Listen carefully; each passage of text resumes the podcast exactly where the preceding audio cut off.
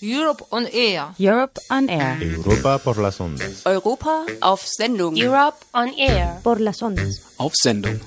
Du, You, yo ich y Europa. And Europe. Europe on Air. You, me and Europe.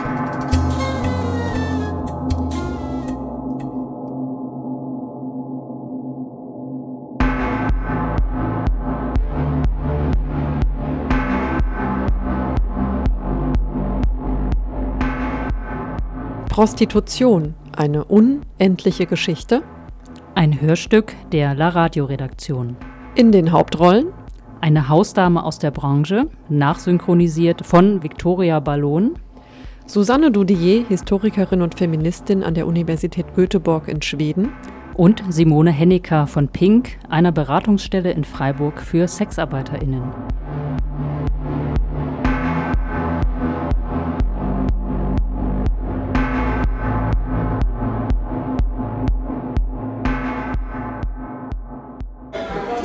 Die Aufnahme der Sexarbeit reicht von hab Lust drauf gehabt und war das, was ich machen wollte, was ich mir ein Stück weit immer vorgestellt habe und hätte aber auch tausend andere Möglichkeiten gehabt, weil Abitur und studiert bis hin zu Scheidung und keine andere Möglichkeit gesehen, mich über Wasser zu halten, meinen Lebensunterhalt zu finanzieren. Manchmal Einstiegsgrund auch vorhandene Schulden und die Annahme darüber, Schulden relativ rasch abbauen zu können. Meistens geht über Bewerbung. Die Mädchen schicken Bilder, Alter, Service, Kontaktdaten und die Chefin entscheidet, wer passt. Prostitution, von lateinisch prostituere, nach vorn zur Schaustellen preisgeben. Früher Gewerbsunzucht, umgangssprachlich auch, bei Straßenprostitution auf den Strich gehen. Bezeichnet die Vornahme sexueller Handlungen gegen Entgelt. Erfolgt die Prostitution unfreiwillig, so spricht man von Zwangsprostitution. Prostitution ist in vielen Kulturen zu finden. Die gesellschaftliche Bewertung der Prostitution ist von kulturellen, ethischen und religiösen Werten abhängig und unterliegt einem starken Wandel. Alle Mädchen sind Terminmädchen. Die fahren in ganz Deutschland rum. Die bleiben eine Woche da, eine Woche dort. Wir haben auch gute Arbeitszeit, maximal zwölf Stunden. Das ist nicht viel. Die Mädchen stellen sich vor, ich frage Gast, mit wem er bleiben möchte. Sie gehen ins Zimmer und besprechen weiter. Jeder Mädchen kann auch sagen, ich mache das oder das nicht, ich gehe nicht mit dem. Es gibt welche, die sagen, ich gehe nicht mit Schwarzen oder mit Russen. Dann stelle ich die gar nicht erst vor. Manche sagen auch, mit dem will ich nicht küssen. Dann machen die das auch nicht. Die Zahlen. In Medien kursiert seit einigen Jahren die Zahl von 400.000 Prostituierten in Deutschland.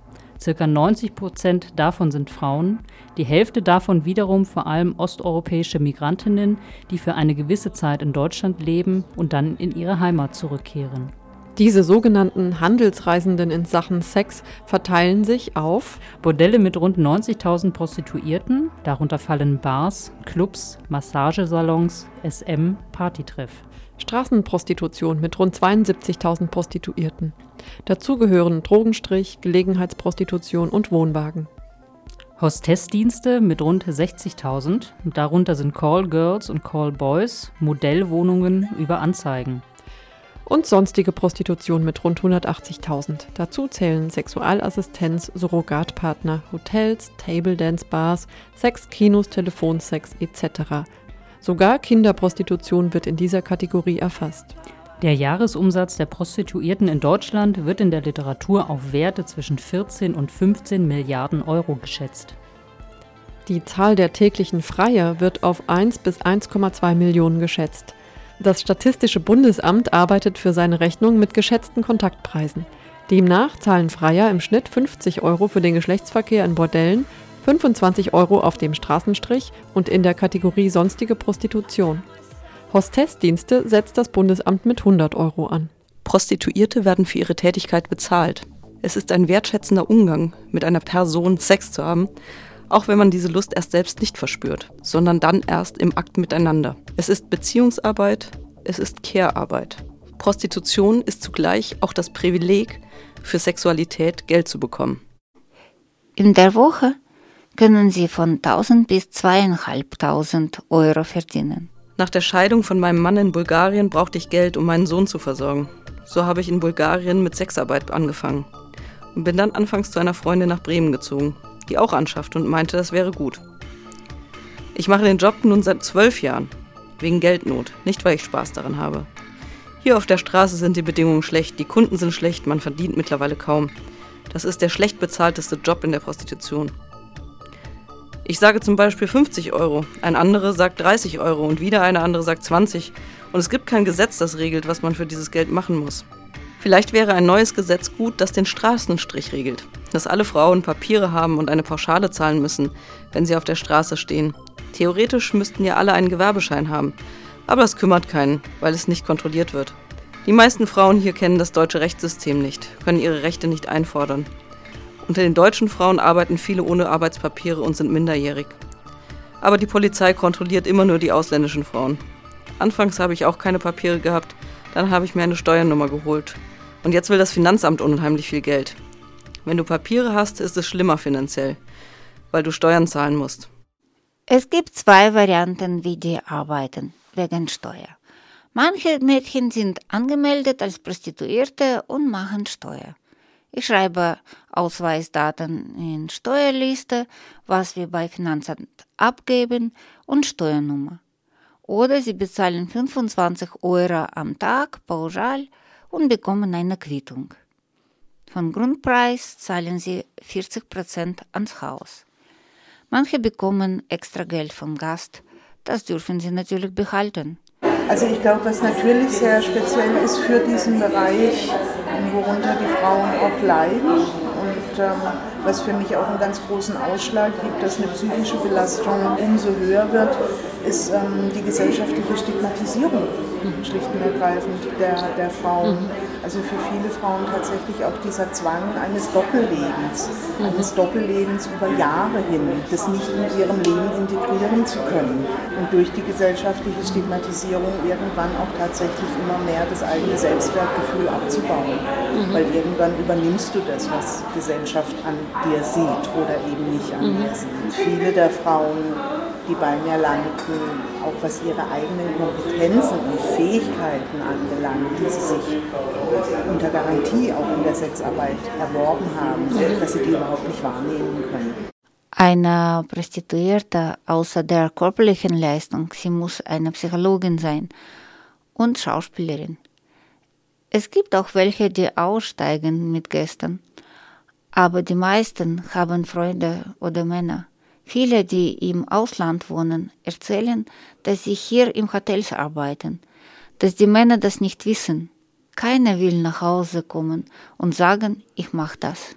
Am 1. Oktober 2000 wurde in den Niederlanden das seit 1912 bestehende allgemeine Verbot von Bordellen aufgehoben. Es wurden seitens des Justizministeriums sechs Hauptziele formuliert. Bessere Kontrolle und Regulierungsmöglichkeiten der legalen Prostitution und ihrer Standorte durch die Vergabe von Konzessionen für den Betrieb entsprechender Einrichtungen. Eingrenzung der illegalen Prostitution, Verbesserung der Bekämpfung von Ausbeutung und Zwangsprostitution, Schutz der Minderjährigen vor sexueller Ausbeutung, Rechte der Prostituierten sichern und durchsetzen, Entflechtung der Prostitution und ihrer kriminellen Begleiterscheinungen, Zurückdrängen der Prostitution illegal Eingewanderter bzw. Personen ohne gültige Aufenthaltsgenehmigungen. Das deutsche Prostitutionsgesetz gilt seit dem 1. Januar 2002.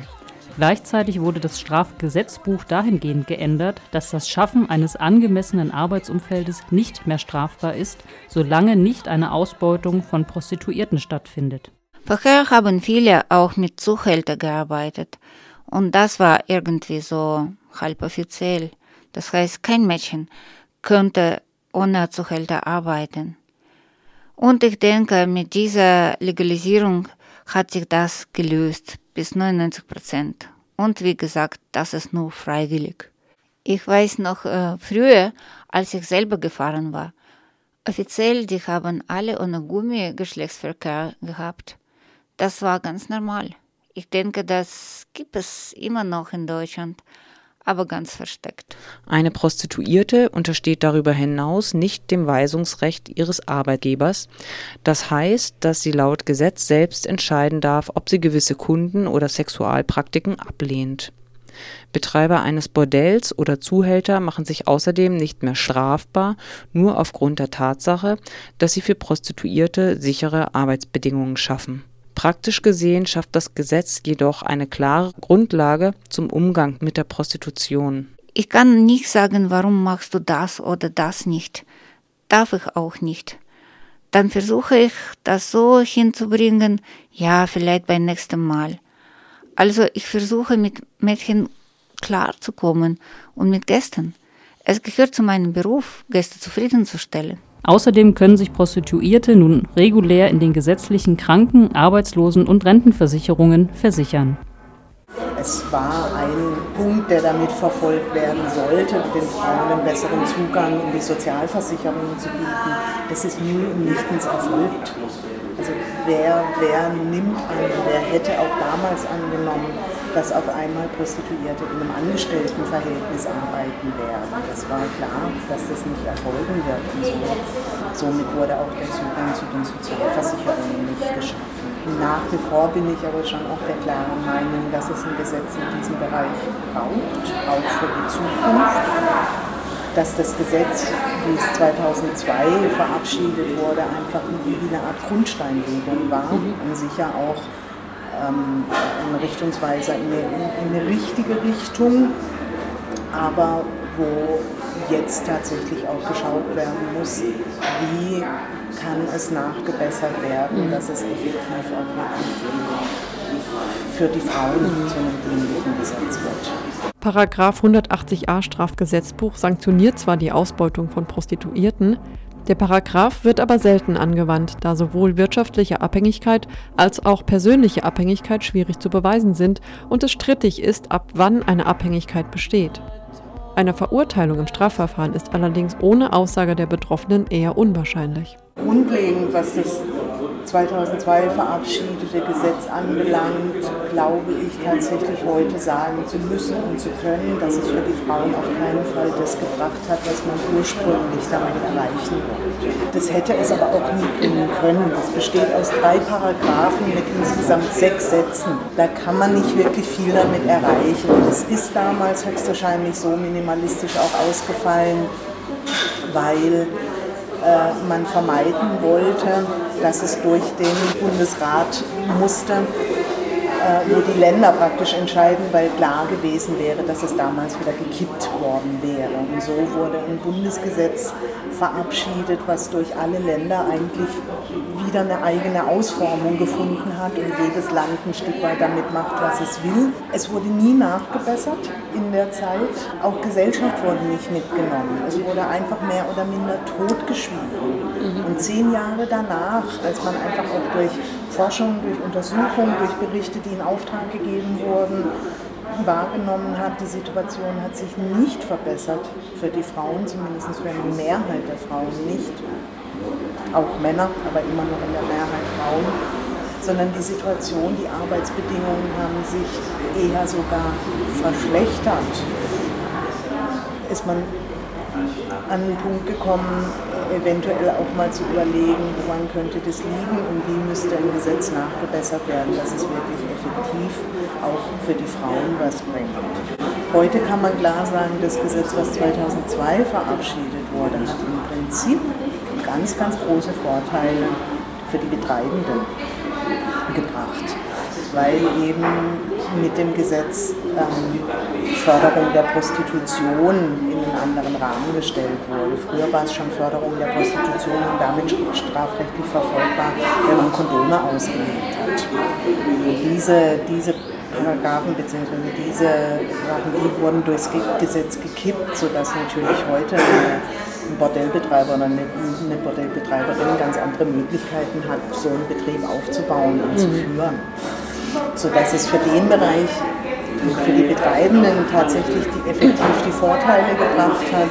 Für die Frauen selbst hat es aber relativ wenig gebracht. Am 1. Juli 1998 trat in Schweden ein Gesetzespaket zum Schutz von Frauen in Kraft. Im Rahmen der Gesetzesreform wurde Prostitution kriminalisiert, allerdings ausschließlich auf Seite der Kunden. Die Prostituierten bleiben straffrei. Das schwedische Wort für Zuhälterei, das ist Kuppelei. Und der Paragraph hat eine ganz lange Tradition aus einer Zeit, wo es noch verboten war, unehelichen Geschlechtsverkehr zu schützen oder dazu anzustiften. Und das ist immer mehr kriminalisiert worden. Und die einzige Form von außerehelichem Geschlechtsverkehr, die eigentlich jetzt noch ähm, verpönt ist, gerade in Schweden, das ist halt die bezahlte Sexualität die Tradition wurde eigentlich nie gebrochen von diesen ursprünglichen moralischen Abstand nehmen von Prostitution über mehr sozialistische in den 60er und 70er Jahren, wo man gesagt hat, Prostitution ist eine Kommerzialisierung der Liebe und deswegen nicht okay. Und dann Ende der 70er Jahre äh, zu einer mehr feministischen Rhetorik, würde ich sagen, ähm, wo man dann gesagt hat, dass äh, Prostitution immer Unterdrückung von Frauen ist und deswegen nicht legitim. Man hat eigentlich nie ähm, diese doch moralischen Positionen dann hinterfragt oder gebrochen. Unsere Haltung zur Prostitution ist ein ziemlich genauer Spiegel unserer sexuellen Geschlechtervorstellungen.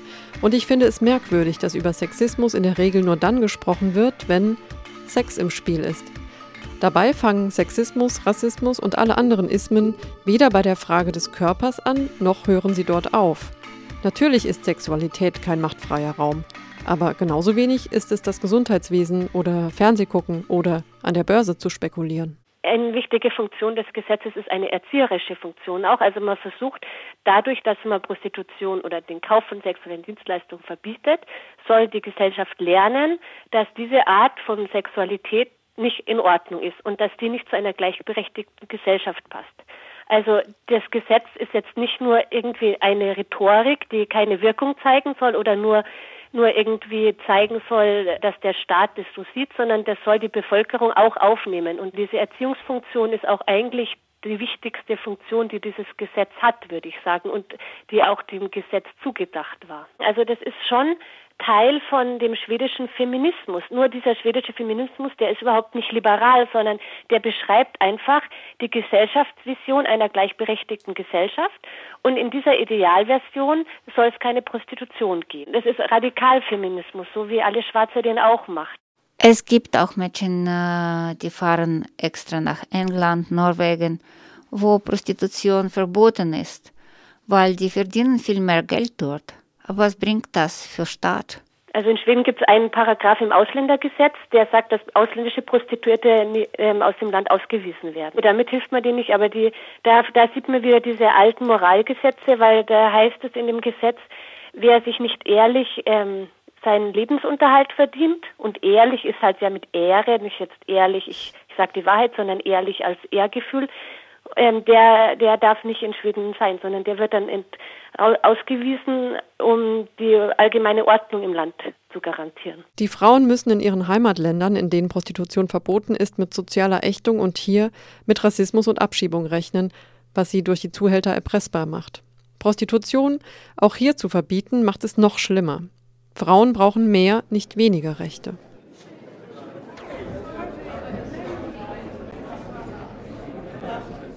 Die EU-Staaten sollen die Nachfrage nach Prostitution eindämmen, indem sie die Freier bestrafen und nicht die Prostituierten, fordert das Europäische Parlament in einer am 26. Februar 2014 verabschiedeten, nicht bindenden Resolution. Die Abgeordneten betonen, dass nicht nur Zwangsprostitution, sondern auch freiwillige sexuelle Dienstleistungen gegen Bezahlung die Menschenrechte und die Würde des Menschen verletzen. Das Parlament fordert die Mitgliedstaaten auf, Ausstiegsstrategien für Prostituierte zu entwickeln, indem zum Beispiel alternative Einnahmequellen für Frauen gefunden werden. Die nicht bindende Resolution wurde mit 343 Stimmen angenommen, 139 Abgeordnete stimmten dagegen bei 105 Enthaltungen. Mit einem Verbot schaffe ich keine Alternativen für die Frauen. Mhm. Also dieses, es muss verboten werden, es muss verboten werden kommt ja auch immer mehr in die Höhe und gesellschaftlich und politisch wird es auch immer mehr diskutiert, weil eben auch der Anteil der Armutsprostitution, der wirklich ganz massiven Armutsprostitution, ein immer stärkeres Ausmaß annimmt. speziell mit einem Verbot schaffe ich diese Frauen keine Alternativen, mhm. sondern ich dränge sie in ein absolutes Dunkelfeld, mache sie noch rechtsloser und noch abhängiger von irgendwelchen Hintern und Die Debatte über ähm, die Gefahren von Sexarbeit oder von Prostitution insgesamt, die sind ja angestoßen von Alice Schwarze und die hat einen One-Size-Fits-All-Ansatz, kann man sagen. Da wird Sexarbeit in den gleichen Topf geschmissen wie Menschenhandel und wie Kinderprostitution und wie auch Beschaffungsprostitution. Und das ist nicht mein Ansatz, sondern ich würde sagen, es gibt unterschiedliche Formen von Prostitution und die Sexarbeit ist eine Form, die äh, freiwillig ausgeführt wird, ähm, wo von Erwachsenen sowie andere Dienstleistungsberufe und das ist ein ganz anderes Phänomen als Menschenhandel oder Zwangsprostitution. In Deutschland hat man das vorher ähm, immer gut auseinandergehalten, auch im Bundestag, wenn darüber diskutiert wurde, über Prostitution, hat man immer von unterschiedlichen Formen von Prostitution geredet. Und jetzt plötzlich in dieser Debatte um das Buch von Alice Schwarzer oder die sie da ausgelöst hat, wird alles in einen Topf geschmissen. Meine Meinung zur Zwangsprostitution, die kann es in Deutschland nicht geben. Denn jedes Mädchen kann aufstehen und zur Polizei gehen. Es gibt überall Hurenhilfe. Es hängt überall Zettel von Hurenhilfe. Die hängen auch bei uns. Weißt du, wenn eine rumänische Frau hier ankommt und sagt, sie wird gezwungen, gezwungen zu was? Geld annehmen. Wenn sie nicht weiter das machen möchte, dann geht sie zurück in ihrer Kauf und sitzt mit Kuh in Stall aber die ist einverstanden, coole Klamotten zu tragen und einkaufen gehen und für Eltern Geld schicken. Ich muss sagen, alle Bekannten aus meiner Vergangenheit, wo hat Kinder, alle, alle haben Wohnung sie gekauft oder irgendwas investiert, wo sie haben Zukunft. Drei von vier Prostituierten sind abhängig von Drogen und Alkohol. Zwei von drei werden im Job vergewaltigt. Zwei von drei leiden unter posttraumatischen Störungen. Über 90 Prozent aller Prostituierten erlitten schon als Kinder Missbrauch.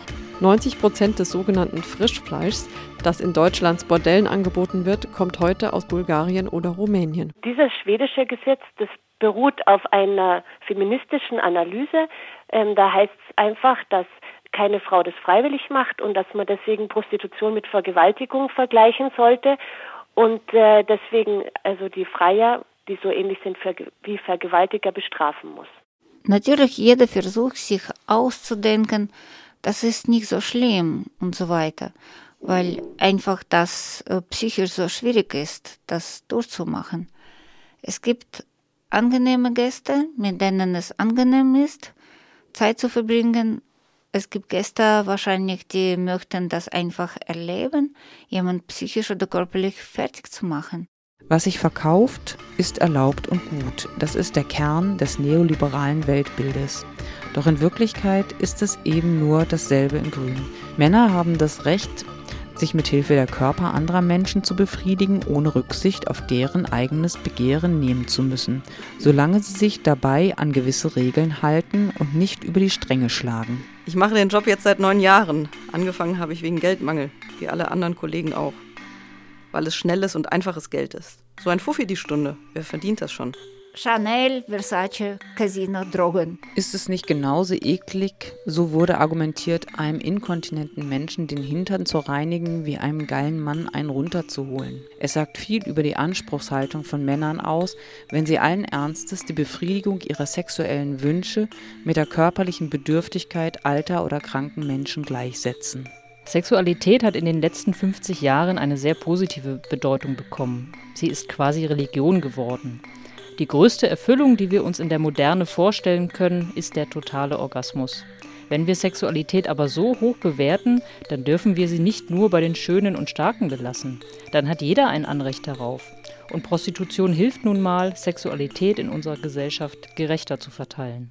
Eine Sache in der schwedischen Debatte finde ich gut, nämlich, dass man in der Zivilgesellschaft problematisiert, dass Prostitution jetzt nicht immer toll ist und dass auch Sexarbeit schon durchzogen ist von Machtstrukturen, die ja, die einfach diskutiert werden müssen. Ich würde jetzt nicht sagen, dass Sexarbeit immer unproblematisch ist aus feministischer Perspektive. Überhaupt gar nicht. Deswegen finde ich das wichtig, dass man das diskutiert. Aber das soll nicht in den, in den Gesetzen diskutiert werden, ähm, sondern die Gesetze würde ich anpassen an andere Dienstleistungsberufe oder auch Gefahrenberufe, einfach den Arbeitsschutz und die, die Arbeitsbedingungen von Prostituierten Mindestlöhne so zu regeln, dass sie dass sie nicht unter Zwang arbeiten, das ist eh schon verboten, aber dass, dass sie einfach sichere Arbeitsplätze bekommen.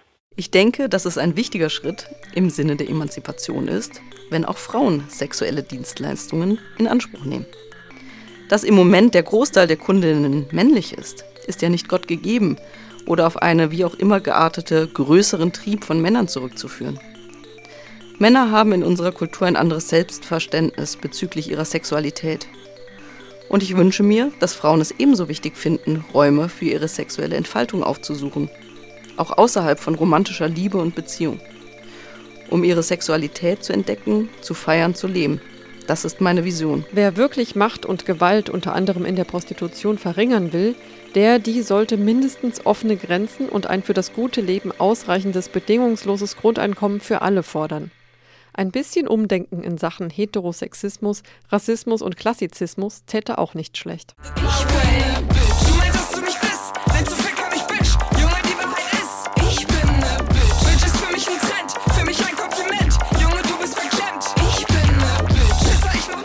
Das war Prostitution, eine unendliche Geschichte. Eine Produktion der La Radio-Redaktion. Zu Wort kamen die Hausdame eines Saarbrücker Etablissements, nachsynchronisiert von Victoria Ballon, Susanne Dodier, Historikerin und Feministin an der Uni Göteborg in Schweden und Simone Hennecker von Pink, einer Beratungsstelle in Freiburg für SexarbeiterInnen. Zitate von verschiedenen Online-KommentatorInnen, Anarcha-Feministinnen gegen Prostitution, Antje Schrupp, Sexarbeiterinnen Marleen und Christina Marleen, Metuben Melanie Sanyal, Alice Schwarzer, Jelly Künkel. Aus folgenden Erzeugnissen: Taz, konkret, Graswurzelrevolution, Specks, Missy Magazin, Süddeutsche Zeitung. Die Zitate und O-Töne spiegeln nur in Auszügen die Meinung der La Radio-Redaktion wider. Eine klare und einhellige Meinung war auch uns nicht möglich.